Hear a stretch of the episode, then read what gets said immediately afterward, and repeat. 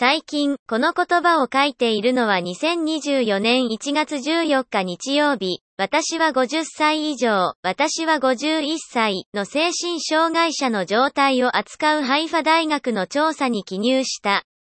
調査をできるだけ多くの言語に翻訳して、調査はヘブライ語で書かれています。可能な限りあらゆる言語に配布するのに協力していただける方全員に提案します。